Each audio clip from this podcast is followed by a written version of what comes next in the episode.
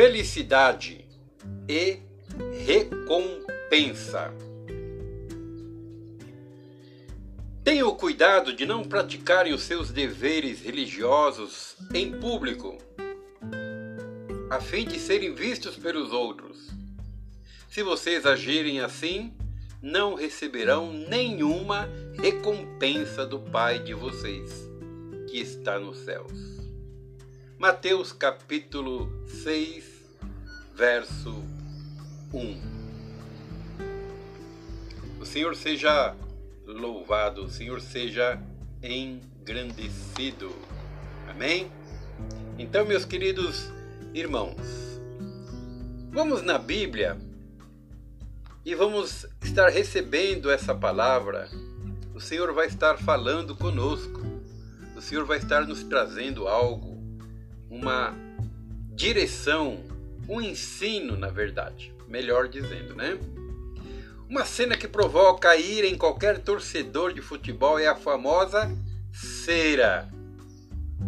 Sabe o que, que é isso? Talvez muitos, especialmente as irmãs, as mulheres, não vão entender.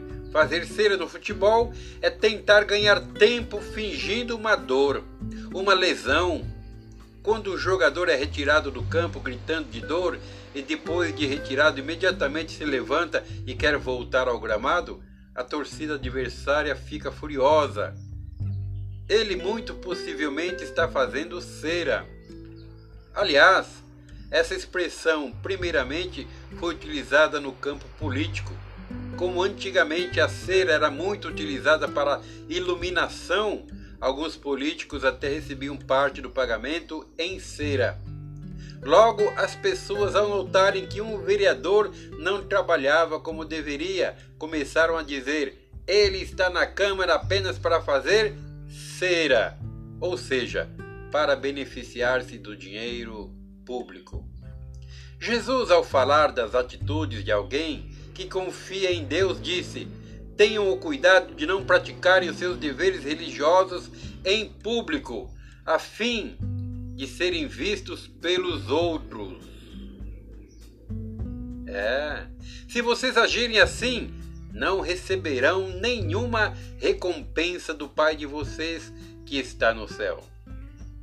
Para Deus não adianta fazer cera você pode até ficar bonito aos olhos dos outros, pode ser um respeitado cidadão, conhecido por suas obras, um fiel membro de alguma igreja, alguma denominação, não é?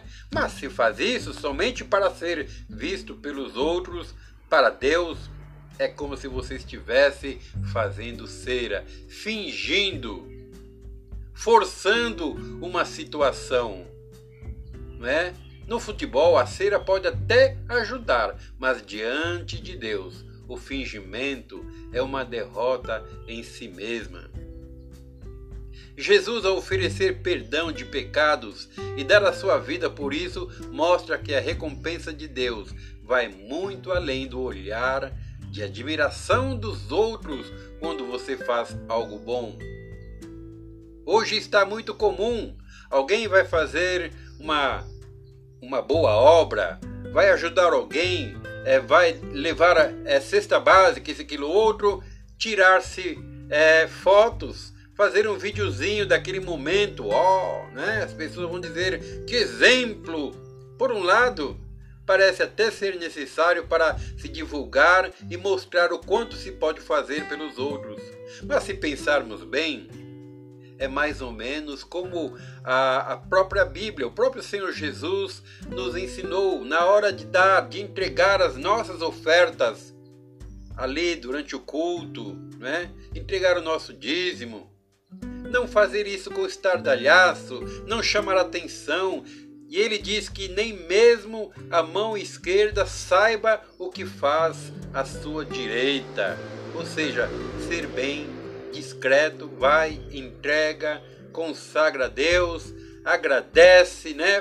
E o Senhor vai te abençoar ricamente.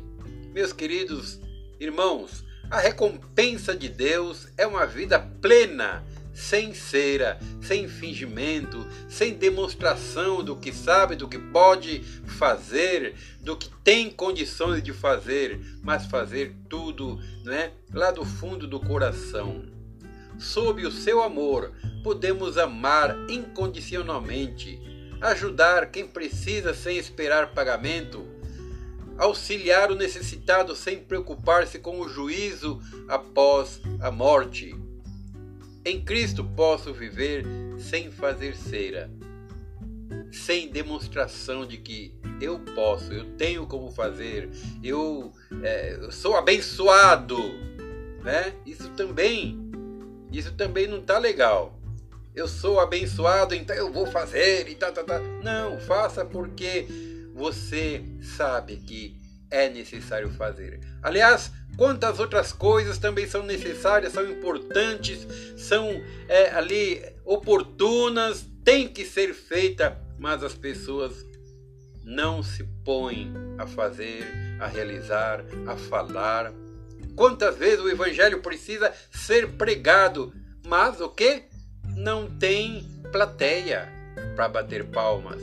Não tem é, pessoas que vão bater nas suas costas e dizer: Oh, muito bom, ótimo, exemplar o que você fez. Não tem. Tem que ser feito sozinho, no oculto. Então, meus queridos irmãos, você pode dizer, eu posso dizer, você pode dizer, em Cristo posso viver sem fazer cera amando e servindo o outro, pois a recompensa já está garantida.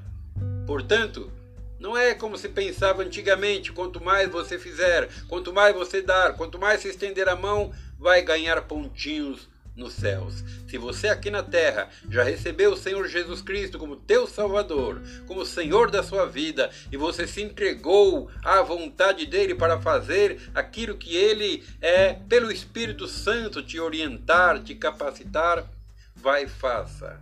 Não é mais para ganhar a eternidade, porque você já ganhou, mas é para agradar a Deus.